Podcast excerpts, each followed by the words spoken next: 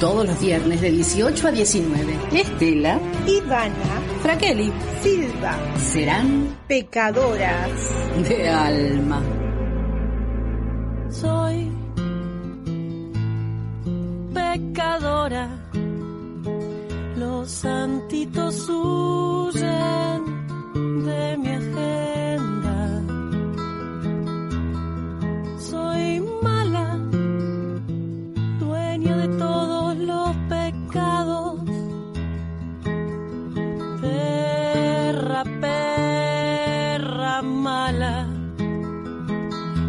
quisiera tu Dios ser parte de mi altarcito que aunque parezca chiquito de placeres sabe más que me digan si es acá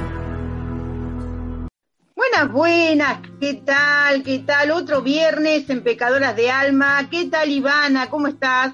Hola, Sheila, todo muy bien, todo muy bien por acá. ¿Vos cómo estás? Yo perfectamente bien, cerca de la primavera, ya estamos en el mes de septiembre. Y decime, Ivana, ¿qué tenemos hoy en este programa? Ahí tenemos un programa hoy muy cargadito porque tenemos dos invitadas, no solamente una, dos invitadas. Tenemos a, ¡Wow! ¡Wow, wow! ¿viste?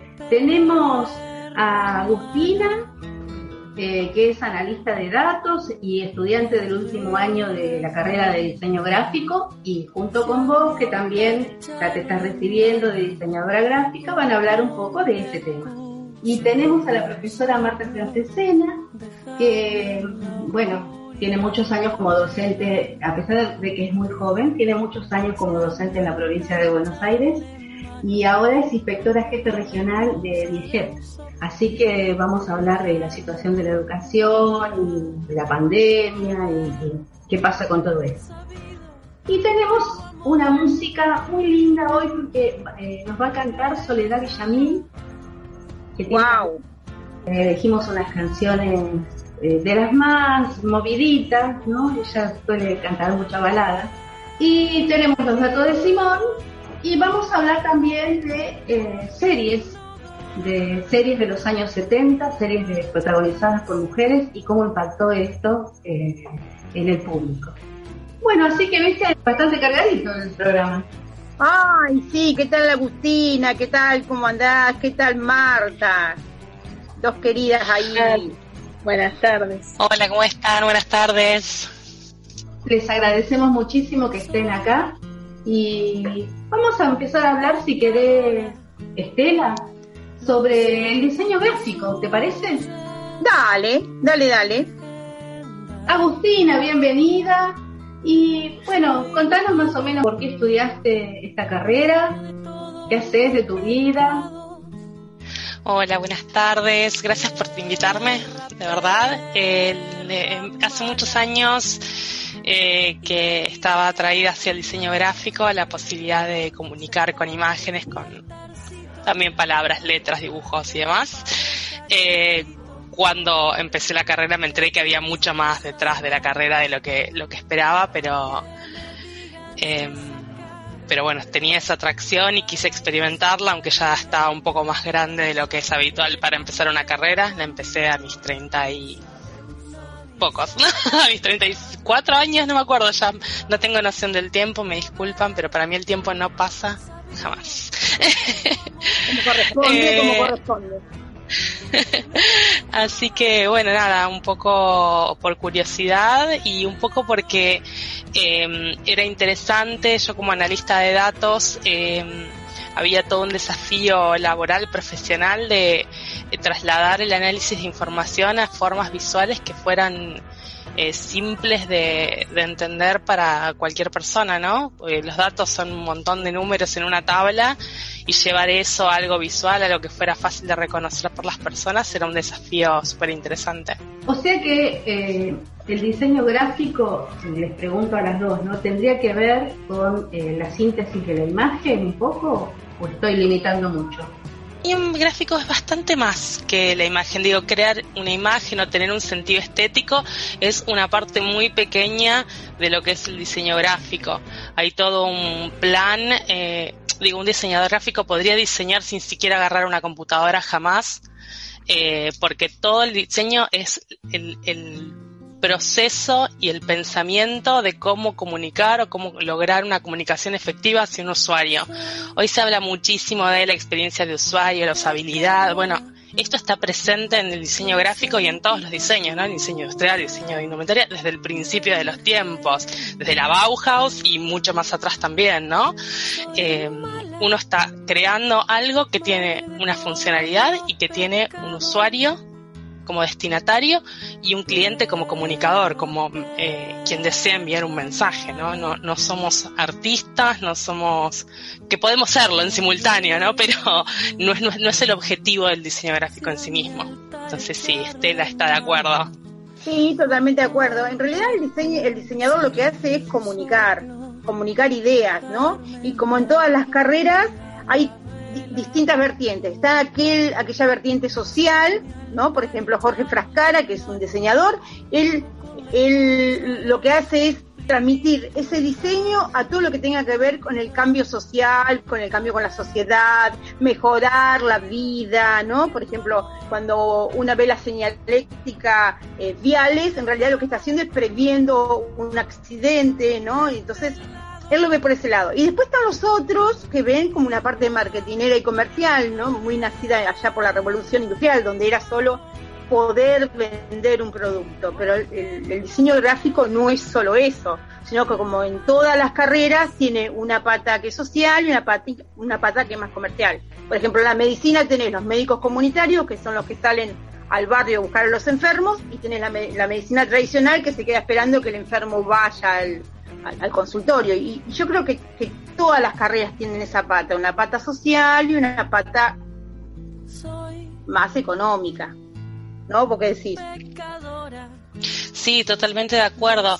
Em, em, cuando yo hablo de cliente, no hablo solamente del cliente que paga la superempresa que hace una campaña o, eh, digo, el cliente puede ser una asociación sin fines de lucro, una agrupación feminista que necesita llevar sus ideas afuera y que sean eh, claras, porque hay algo que es eh, en esta época que es muy impactante, es la cantidad de imágenes que estamos consumiendo todo el tiempo.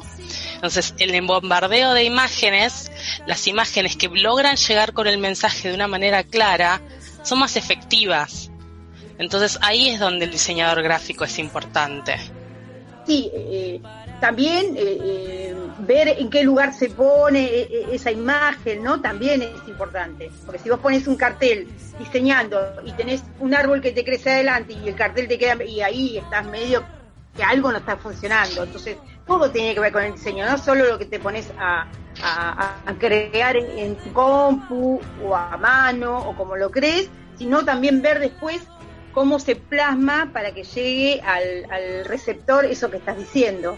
Este, sí, yo también empecé a estudiar de grande diseño gráfico, por ahí más grande que vos, por ahí si vos 30 y algo y yo y por ahí es 40, ponele.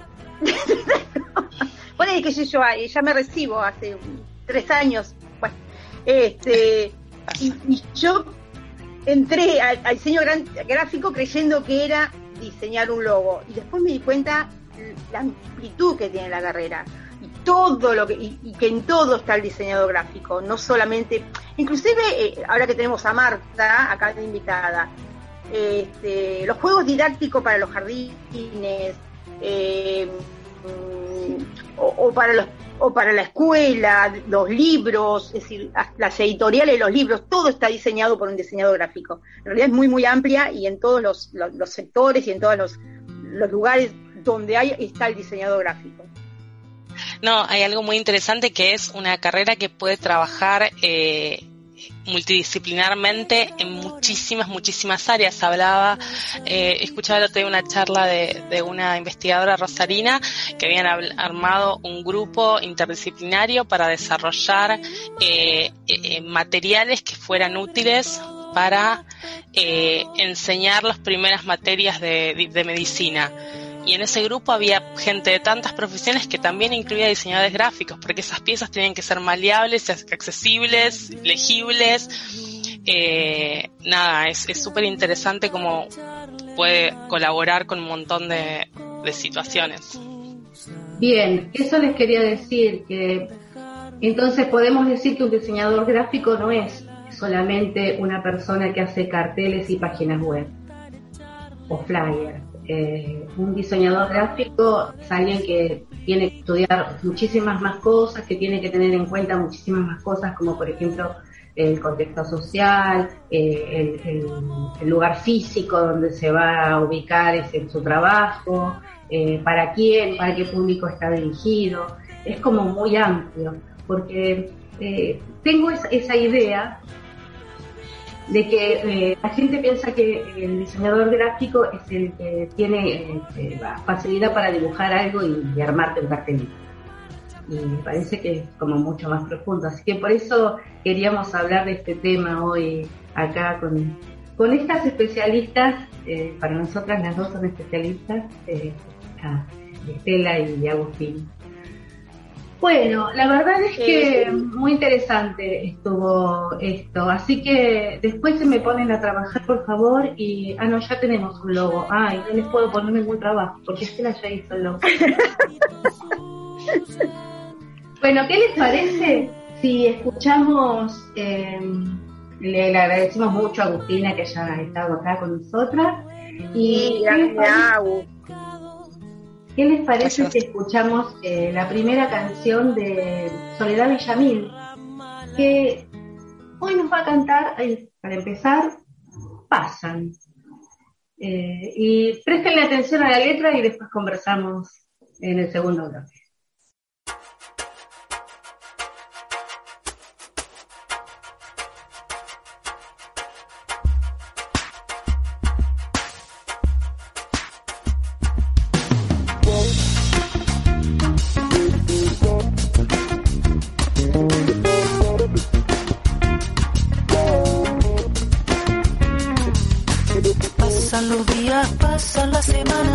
Pasa la vida frente a mi ventana, pasan los trenes, pasan los aviones, pasan los meses, las estaciones, pasan dolores, pasan rumores, fin del verano caen las flores, pasan las guerras, las demoliciones, crisis, reformas, revoluciones, pasan los gobiernos, pasan las teorías, pasan asteroides de noche y día, pasa la moda, la tecnología, era nuevo es viejo al otro día, porque cuando todo haya pasado, vamos a seguir acá, mirando a través de la ventana, viendo la vida pasar.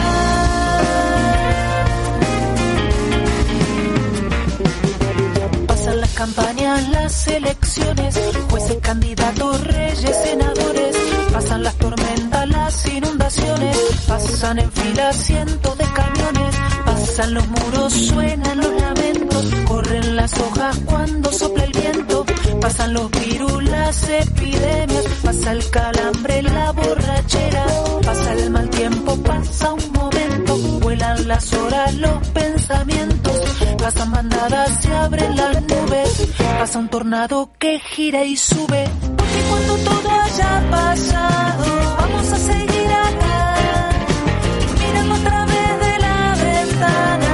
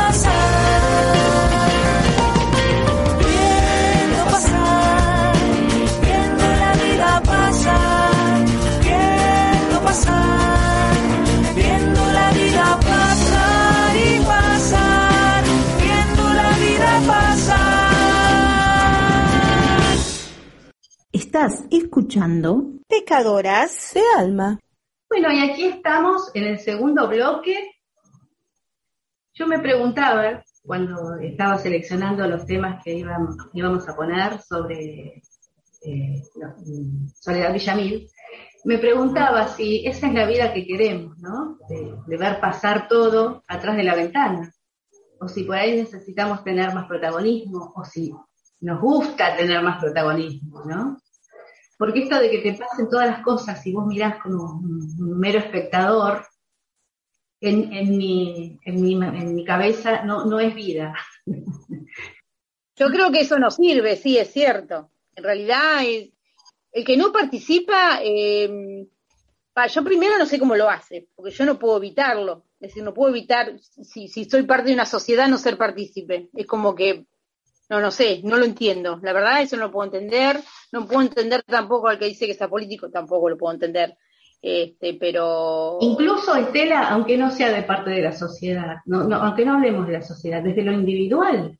O sea, te pasa la vida y vos mirando a través de la ventana, no te involucras con nada. No, no, no. Es terrible. Sí, es solo una vida. Claro, claro, Una, y no es tan larga. ¿Por qué, no, vamos a quedar atrás de la ventana? Sí, es cierto. Así que por ahí eso es lo que nos está, nos está haciendo falta, ¿no? Tomar coraje y, participar más. Bien, eh. ya bajamos línea, estamos tranquilas ahora. Vamos a hablar con la profesora Marta Francesena, que, bueno, ya les había dicho, docente de muchos años de la provincia de Buenos Aires. Eh, tiene una, carrera como supervisora y ahora es inspectora jefe regional de DIEGEP, o sea, de la educación privada. Bueno, Marta, contanos por qué, por qué elegiste esta carrera docente. Bueno, ante todo, buenas tardes. Agustina, Ivana, Estela, y gracias por la invitación. A ver, eh, yo elegí ser docente, elegí ser profesora de literatura, creo que porque quería llenar de palabras un montón de silencios, quería aprender muchas cosas, explicar muchas cosas, contar muchas cosas y y eso es algo que me acompañó siempre, desde el inicio, se podría decir, y aún hoy, a pesar de que la carrera se fue transformando, ¿no? Y fui ocupando distintos lugares, eh, para mí la comunicación es fundamental. Y creo que en eso establezco un punto en común con Agustina, con Estela, que antes estuvieron charlando acerca de, de lo que significa comunicar con imágenes, ¿no? Eh, tienen, tienen cosas en común, tienen parecidos y bueno, creo que la escuela es el mejor lugar donde todos podemos estar. Tanto me gustó siempre que primero fui estudiante, ahora educadora, pero siempre alguien que aprende y alguien que enseña, siempre. No sé si responde a tu pregunta. Sí, ampliamente y muy claramente. Son buenas comunicadoras. Eh, eh, el, punto que vos decías que eh, la comunicación para vos es algo fundamental. Y bueno, nosotros también pensamos eso, por eso sin ser locutoras, ni periodistas, ni nada, nos animamos a, hacer un programa de radio, ¿no? Porque la comunicación nos parece algo básico y fundamental. Vos hiciste toda una carrera, o sea, recién decías, primero fui estudiante, después fui educadora. Vos eh, comenzaste como profesora, eh, rendiste concursos, fuiste directivo de escuela, después eh, adquiriste esa experiencia y después rendiste otro concurso y fuiste supervisora, bueno, o inspectora, como se dice ahora. Bueno, y, y todo eso te va llevando a adquirir un, bagaje de, experiencia muy rico, sobre todo porque eh, pasaste por escuelas que te, ayudaron a enriquecerte, ¿o me equivoco? Absolutamente, absolutamente. Eh, hace exactamente 33 años que, que estoy en la docencia y empecé en Derqui, en una escuela de Barrio Toro, y ahí hice mis primeras armas como profe. Después, eh, con el tiempo, bueno, fui, fui canalizando ambos aspectos de la carrera. Por un lado, seguir eh, siendo profesora y enseñando en el aula, pero por otro lado, como bien vos decís, la carrera docente propiamente dicha, ¿no? Secretaria, vicedirectora, directora, inspectora, y bueno, y ahora eh, el último desafío que me ofrecieron eh, en el año 2020, que fue ocupar este, este lugar, supervisión eh, de la jefatura de región de las escuelas de gestión privada, pero con una característica, eh, una impronta que tiene este gobierno provincial que apuesta a una educación pública de dos gestiones, privada y estatal, con lo cual puedo decir que trabajo perfectamente en dupla con la gestión estatal, con el inspector jefe de región de las escuelas de gestión estatal, porque la normativa, la política educativa es una para las dos gestiones, cosa que nos parece fundamental. Eh, sí, coincido con eso. ¿Y en qué, de qué región estamos hablando? Estamos hablando de la región educativa 11, que está compuesta por cinco distritos. Escobar, Pilar, Exaltación de la Cruz, Campana y Zárate. Sí, muy amplio, muy amplio. Y ah. debe ser muy ardua la tarea, ¿no? Porque sí, debe ser muy ardua la tarea. Con cinco distritos. Cinco distritos y sí, son, son muchas escuelas. En el caso de la gestión privada son 450 escuelas y estamos hablando de, de una, una población estudiantil nutrida y variada y absolutamente complementaria con la gestión estatal, porque se podría decir que sin la existencia, digamos, de esa complementariedad, no se podría dar respuesta a la demanda que, hay en la sociedad para educar a, nuestros chicos, ¿no? A nuestros, a nuestros alumnos y alumnas. Así que bueno, eh, al principio yo pensaba cómo sería afrontar el desafío de la supervisión de escuelas privadas cuando toda la vida había trabajado en la gestión estatal y, conocía menos de esto, ¿no? Y sin embargo, eh, bueno, como, les cuento, se trata de, de políticas integrales e integradas que se afrontan para llevar adelante una educación de calidad, inclusiva, que respete a los estudiantes con un horizonte de derechos, a los docentes con un, un, horizonte de derechos, y esto se pone en práctica día a día. Y, además de ese desafío que, como les digo, se, tornó en algo novedoso, se sumó que a los pocos meses de estar en la gestión eh, entramos en pandemia. Entonces, eso también fue eh, un desafío mayor, porque si había algo que no había que perder era eh, el contacto con nuestros alumnos, o sea, estar con ellos acompañarlos, enseñarles, contenerlos, contener a sus familias. Y, en ese sentido, yo cada vez que tengo la oportunidad lo digo, soy una profunda agradecida de la tarea docente. Toda, toda la creatividad que, que hemos puesto en juego todos, el esfuerzo día a día, los recursos eh, nos tuvimos que adaptar y aprender rápidamente a utilizar herramientas que ni siquiera habíamos oído nombrar. Esto de un Meet, un Zoom. De repente aprendimos con ellos porque ellos mismos sabían mucho más que nosotros de estas herramientas y, lo hicimos juntos. Lo hicimos juntos.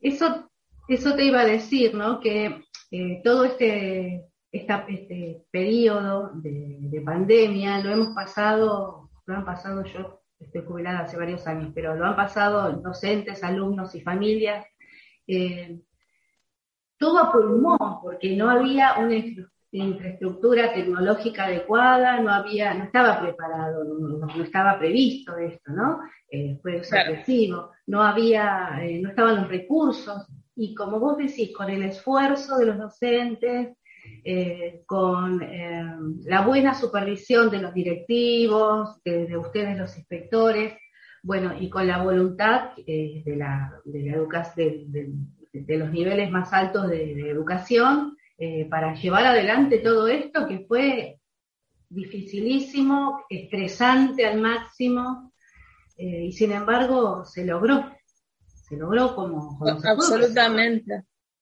Absolutamente. No, no, en ningún momento dejamos de enseñar. A veces uno tenía la sensación de que todo pasaba en la mesa de tu casa, ¿no? Pero, pero pasaba la vida por ahí. Hace un rato hablabas de pasar, hablabas de la canción y de ver pasar las cosas. Nosotros, eh, un poco a la fuerza y para cuidar y priorizar la salud, tuvimos que ver pasar la vida y la educación por una pantalla. Y ahora de a poquito estamos volviendo a retomar una presencialidad cuidada porque la pandemia todavía no se fue. Pero lo pudimos hacer, lo pudimos hacer y, lo estamos haciendo.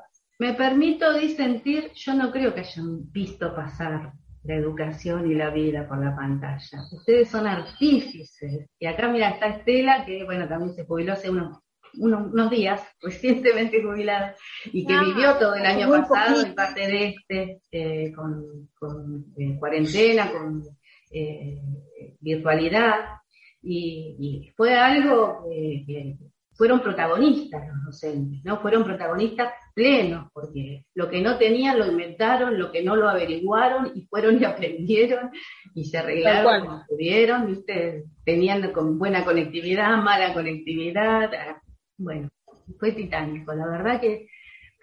Pero eh, esto es lo que estuvo pasando, ¿no? Y de acá en adelante, ¿hay alguna eh, directiva que ya se, tomó? ¿Hay alguna eh, orientación para el acá sí, por ejemplo? Por ejemplo, bueno, nosotros, como te dije, priorizamos en un primer momento la comunicación, el, lazo, el vínculo con los estudiantes. Después se generaron otras estrategias, como por ejemplo diseñar un currículum prioritario, es decir, aquellas cosas que sí o sí tenían que estar y no podían faltar a la hora de enseñar en las aulas y evaluar en consecuencia y no con un número, sino más bien eh, una, no, no se aspiraba a una medición, sino a una evaluación que tuviera que ver con una valoración de los avances y un acompañamiento de las trayectorias, porque no parece justo que uno pueda calificar numéricamente a un estudiante eh, porque puede o no puede conectarse, porque puede o no puede ir a retirar el cuadernillo, porque tiene una computadora en la casa o no la tiene. Entonces, lógicamente, algunos avanzaron a otro ritmo eh, más acelerado y otros a un ritmo menos acelerado. Lo cierto es que a ninguno dejamos en el camino. Entonces, lo que, lo que tratamos de hacer precisamente es valorar esa, esa trayectoria y esos ritmos que cada uno y cada una tuvo a lo largo de este periodo y eso se evaluó como un bienio 2020-2021. Hacia el 2022 seguramente las condiciones serán otras porque felizmente y gracias a las políticas de Estado eh, la mayoría de nosotros estamos vacunados, entonces ya podemos empezar a aspirar a una presencialidad diferente, cuidada pero, pero más nutrida, más intensa. Ya podemos pensar en ocupar 90 centímetros cada uno empezar a, pensar en que podemos acercarnos un poco más eh, y a estar, a estar dentro de un aula eh, como en algún momento estuvimos el curso completo, la división completa. Entonces, atendiendo a eso, seguramente que, vamos avanzando también en la posibilidad de, de, aprender nuevamente en contexto, nuevamente en la escuela, que es el lugar donde, donde todos queremos estar. Hay un concepto eh, que se lo debemos a Flavia Terigui y, que es el de trayectorias, vos lo, utilizaste recién para explicar la situación, y que resulta como, resultó como imprescindible en, estos, en este tiempo, ¿no? Y tiene que ver con eso, porque eh, atendiendo a este concepto y a todo lo que significa, eh, calmamos ansiedades, que suelen ser ansiedades que invaden a los papás, invaden a las mamás, invaden a los alumnos, invaden a los docentes. Eh, bueno, tengamos en cuenta las trayectorias, la trayectoria de cada alumno. Y después vamos viendo, porque esta situación, bueno, nos excedió a todos, ¿no? ¿Les puedo contar algo chiquito? Sí. Que ilustra de algún modo las cosas que tuvimos que aprender, ¿no? Ayer se hizo en la región la primera feria de ciencias distrital. Bueno. Eh, se va a hacer una en cada distrito y después se hace una regional. Pero ayer fue la primera y fue en Zárate. Y una de las escuelas había presentado un proyecto que me llamó muchísimo la atención, la escuela primaria. Había juntado tapitas de gaseosas y habían diseñado como trípodes para los dedos. ¿Por qué? Porque ellos consideraban que los nenes de primero, de segundo, no habían estado en la escuela para aprender a agarrar el lápiz. Entonces, no podían escribir porque agarraban el lápiz de cualquier forma. Y con eso que ellos habían diseñado, el, estudiante chiquito iba a poder meter los tres dedos y calzar el lápiz y entonces empezar a escribir como corresponde. Ese era su proyecto de ciencia. Imaginen lo que habían investigado y cómo eso tiene un impacto en, en, estos estudiantes que, claro, sus primeras armas en la escuela, sus primeros pasos fueron virtuales. Nadie les dijo, tenés que agarrar así el lapicito. Y sus mismos compañeros que ya están en sexto, que están en quinto, prestaron atención a eso y querían ayudar a los más chiquitos. Vos sabés que tengo un nieto en el primer año y, no sabe agarrar el lápiz bien todavía, a esta altura del año, ¿no? Como que hay que estar diciéndole, agarra bien el lápiz, ¿cómo se agarra el lápiz? Agarra el lápiz. Y es, maravilloso esto. Sí, es verdad. Que los más grandes hayan pensado, claro, que los más grandes hayan pensado. En los de sexto dijeron, nosotros sí fuimos a primero y a segundo y la señorita nos dijo cómo agarrar el lápiz, pero a mi hermanito no. Entonces, lo dijeron para ellos. La escuela es tan solidaria. No sé si Estela está de acuerdo, pero hay una parte en, en la carrera de diseño gráfico que es estar atentos a los problemas para poder encontrar la solución. Hay que estar con las antenas muy prendidas para ver lo que pasa a tu alrededor, detectar que eso es un problema para otro y solucionar ese problema para otra persona. Eh, ahí también está el diseño gráfico y está buenísimo que ese pensamiento se pueda ver reflejado también en niños instintivamente. Está muy, muy bueno. Y que se aliente desde la escuela, desde ya.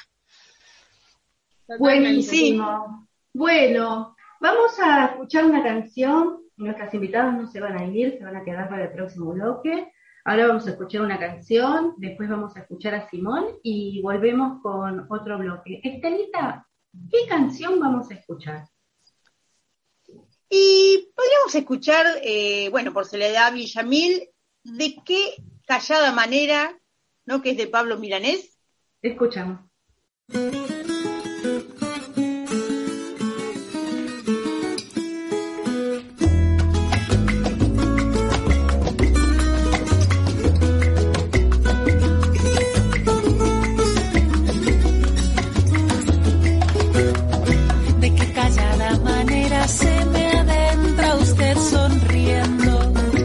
Como si fuera la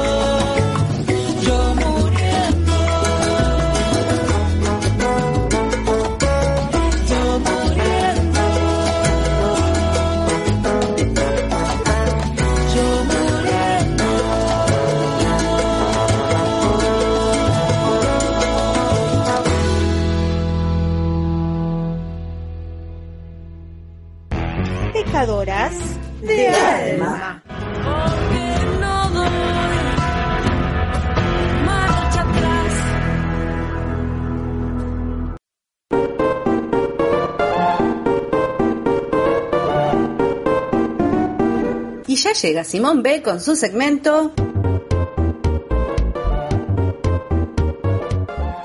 Datos que recuerdo y que no le interesan a nadie.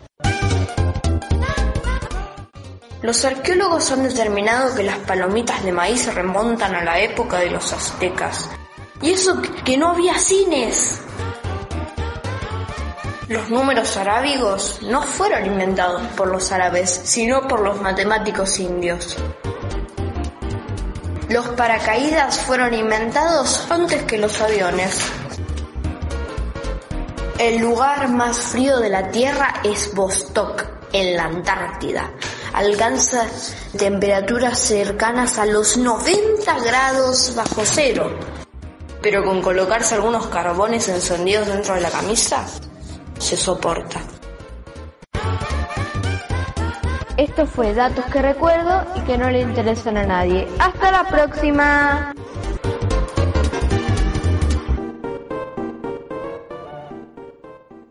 Muchas gracias, Simón. Ya estamos ahora. ¿qué- ¿A qué no querés, Ivana? En el último bloque. Nuevamente nos llegó el último bloque de Qué barbaridad, ¿cómo se pasa esto? Por favor. Viste, cada vez que las, las conversaciones están jugosas, se nos viene el último bloque. Vamos a tener que empezar a decirles que se corran y, y ampliar el programa. Sí, Y decime, Ivana, ¿qué, ¿de qué no querés hablar a vos? Aprovechá porque se acaba, ¿eh? Hay algo que... Sí, voy a hablar todo rápido, rápido, rápido. Si no, se nos acaba el programa, ¿eh? No, voy a hablar rápido. mira. Eh, yo estuve eh, pensando, ¿no? Que en la actualidad hay una incipiente oferta de películas y series que intentan vindicar el protagonismo heroico de la mujer. Esto sería La Viuda Negra o Black Widow, Cruella, La Mujer Maravilla y algunas princesas de Disney, que fueron todas como eh, historias que fueron eh, reescritas, ¿sí? Y refilmadas. A las que, en mi humilde entender, o no tan humilde, no lo sé, todavía les falta mucho para lograr esa vindicación. Pero este proceso me parece que comenzó en los años 70, cuando se fueron incorporando algunas series dramáticas protagonizadas por mujeres. Porque si bien había series protagonizadas por mujeres, en general eran comedias de situación, eh, por ejemplo el show de, Lu- de Lucy o la vieja Locos Adams con Morticia, y después vinieron eh, Hechizada y Mi Bella Genio, o la, la 99, la gente 99 del Superagente 86, pero eran todas comedias eh, de situación. Como cosa dramática, más que, que tenga que ver más con la, con la realidad, recién en los años 70, y ahí hubo como una explosión de esta serie. Yo les voy a hablar de algunas, que para mí fueron las más relevantes. Estamos escuchando un, un audio de intro que eh, pertenece a Mujer Policía, es una serie protagonizada por Angie Dickinson en el papel de Susan Pepper Anderson, Pepper de Pimienta Anderson. Eh, en más o menos en 90, 91 capítulos que se emitieron entre el 74 y el 78, eh, produjo un, un éxito arrollador. Angie Dickinson ganó un Globo de Oro a la mejor actriz serie y hasta se fabricaron muñecas basadas en el personaje.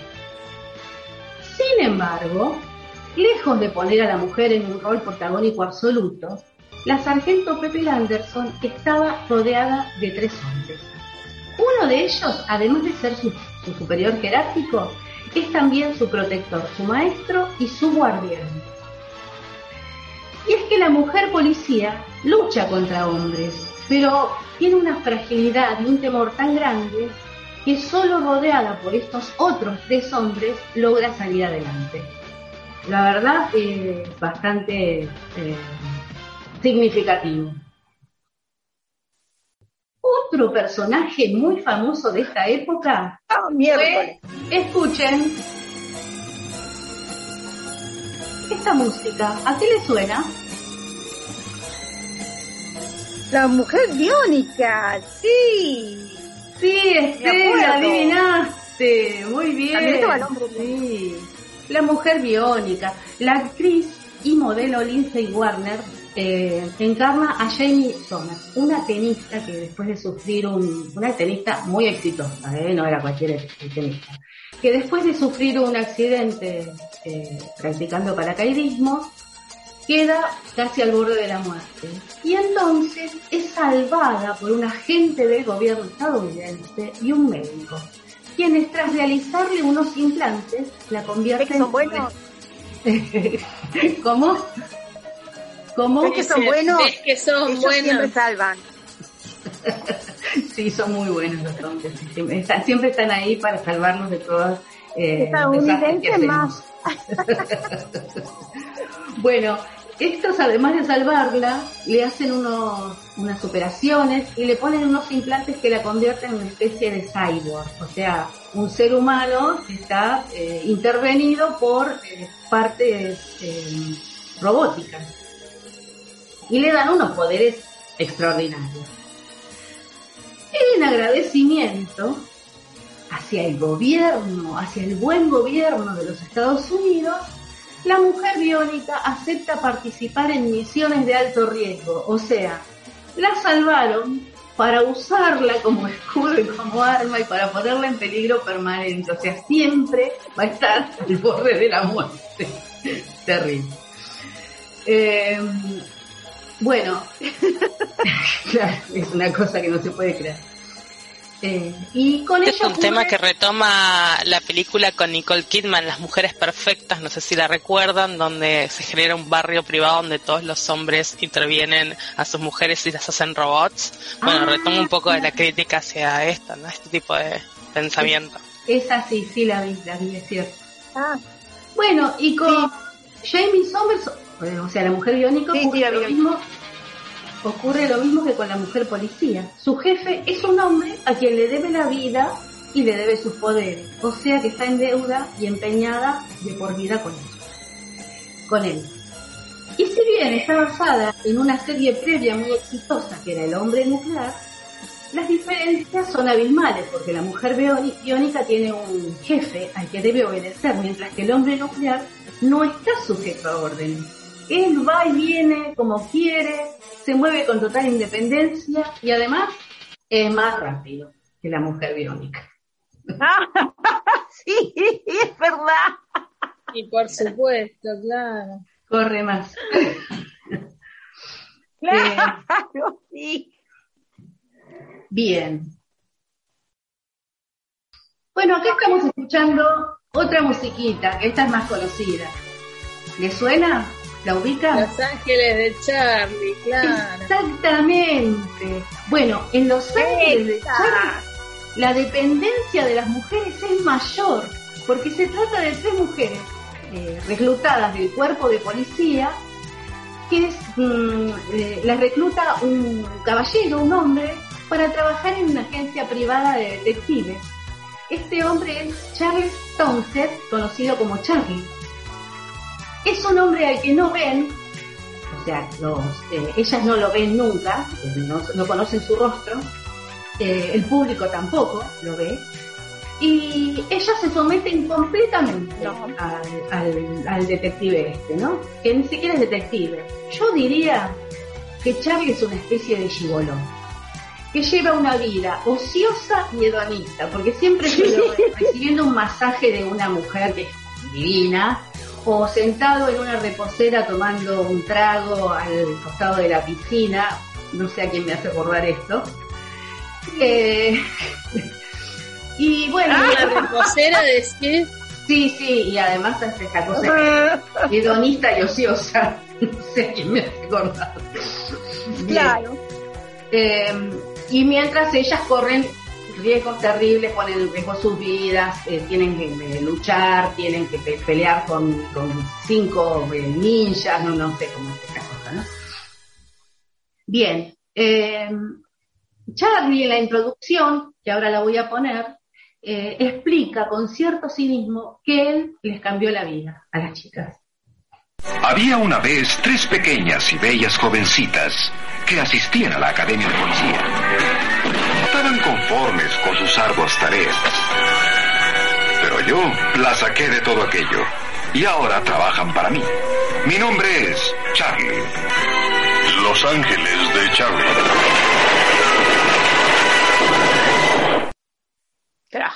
Bien. ¿Te das cuenta? Para cerrar esta síntesis de series femeninas, tenemos este audio que no me digan, este lo conocen todas. Sí, La Mujer Maravilla. Claro, este es muy conocido. La Mujer Maravilla, eh, donde la ganadora del título de Mi Mundo de Estados Unidos 1972, Linda Carter, encarna a la princesa Diana de Temisira, guerrera de las Amazonas, que abandona, abandonó la inmortalidad para acompañar a un hombre al que quería cuidar y rescatar del mal que estaba sufriendo en la tierra. Ella renuncia a todo. Entre los humanos, eh, Diana de, de, Temisira asume la identidad secreta de Diana Prince y está dotada de una amplia gama de superpoderes y habilidades de combate, otorgados en parte por los dioses, porque ella tiene esa ascendencia, eh, y por su duro entrenamiento ella también posee armas. ¿Te acuerdan las armas de la Mujer Maravilla? ¿Cuáles serían? El lazo de la verdad. Lazo de la verdad. Eh, y lo, Era invisible, los brazales. Ah, sí, sí. Eh, son indestructibles, que atajan todas las balas. No sé cómo hacen para atajar todas las balas. Tiene una tiara también que le sirve como arma. Y la primera Mujer Maravilla tenía un avión invisible. Sí. Eh,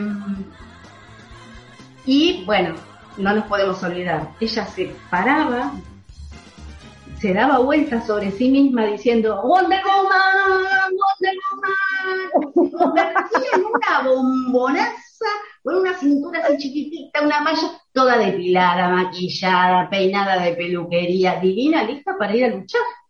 Una... Ajá, ¿y qué colores tenía la malla?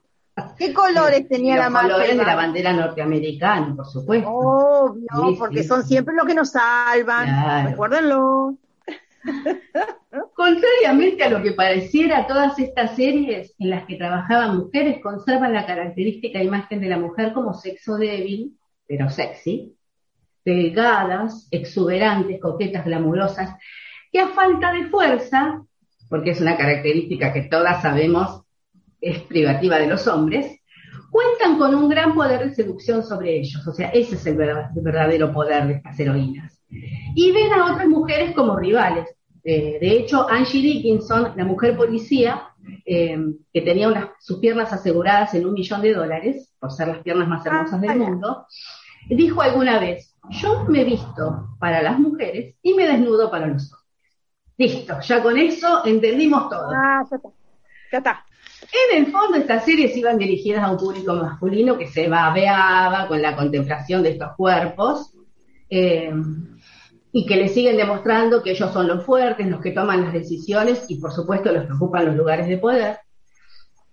Aunque tenemos que admitir que en todas estas series también tuvieron una virtud, que es la de haber sido las primeras que ubicaron a, la mujer en situaciones de peligro de las que podían salir por sí mismas. O sea, no necesitaban que viniera un hombre a rescatarlas aunque les costara, podían ellas mismas salir. Eh, esto es lo que queremos rescatar hoy. Bueno, todavía eh, la sociedad no les daba permiso a las mujeres para dejar de ser subalternas de los hombres. Todavía la sociedad no les daba permiso a estas mujeres para dejar de ser subalternas de los hombres, pero tenían una incipiente fuerza eh, femenina que les permitía salir de las situaciones peligrosas. Esto tiene igual un reflejo sobre lo que pasa atrás, ¿no? Lo que pasa en Hollywood y lo que pasa en el mundo de los cómics.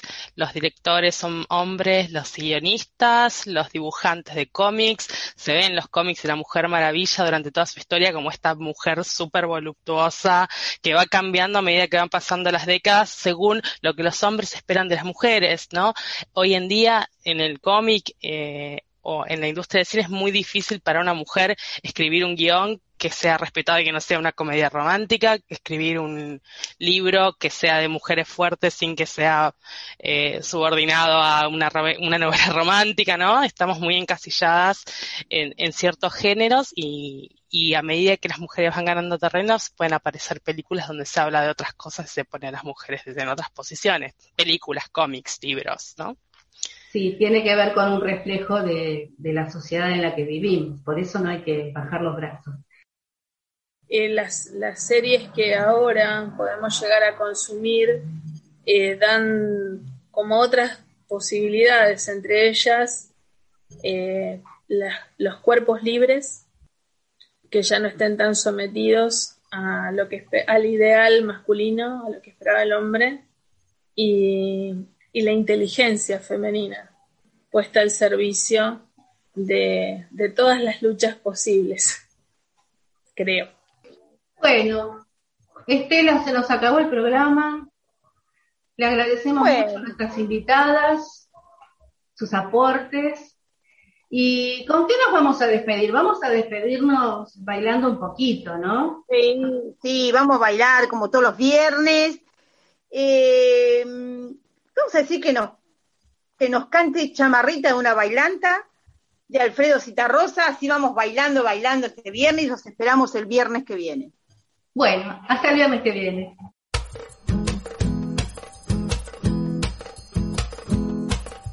De una bailanta con acordeón, ante la luna con el sol. Por una noche no fui peón, hombre volví y en eso estoy.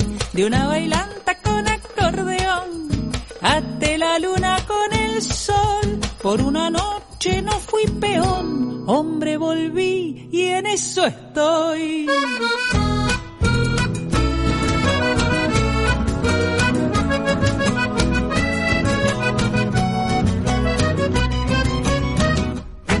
Y por una sola fiesta me dudé con el patrón. Y por una sola fiesta me dudé con el patrón que me dijo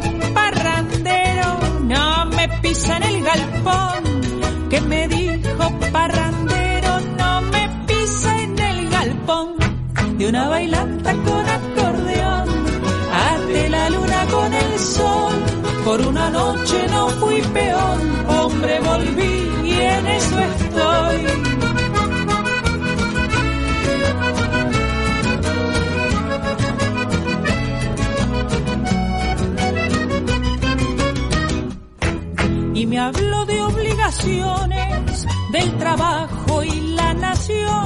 Y me habló de obligaciones, del trabajo y la nación. A mí que sembré en sus campos mi pobreza y mi sudor.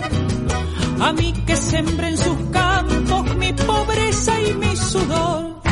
De una bailanta con acordeón, ante la luna con el sol. Por una noche no fui peón hombre volví y en eso estoy.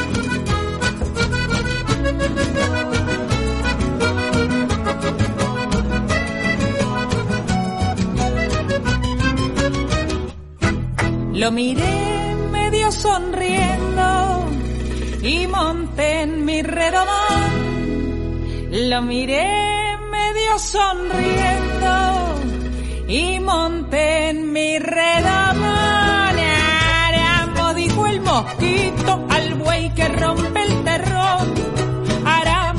El mosquito al buey que rompe el de una bailanta con acordeón. Ante la luna con el sol, por una noche no fui peor. Hombre, volví y en eso estoy, de una bailanta con acordeón. Ante la luna con el sol, por una noche no fui peor. Hombre, volví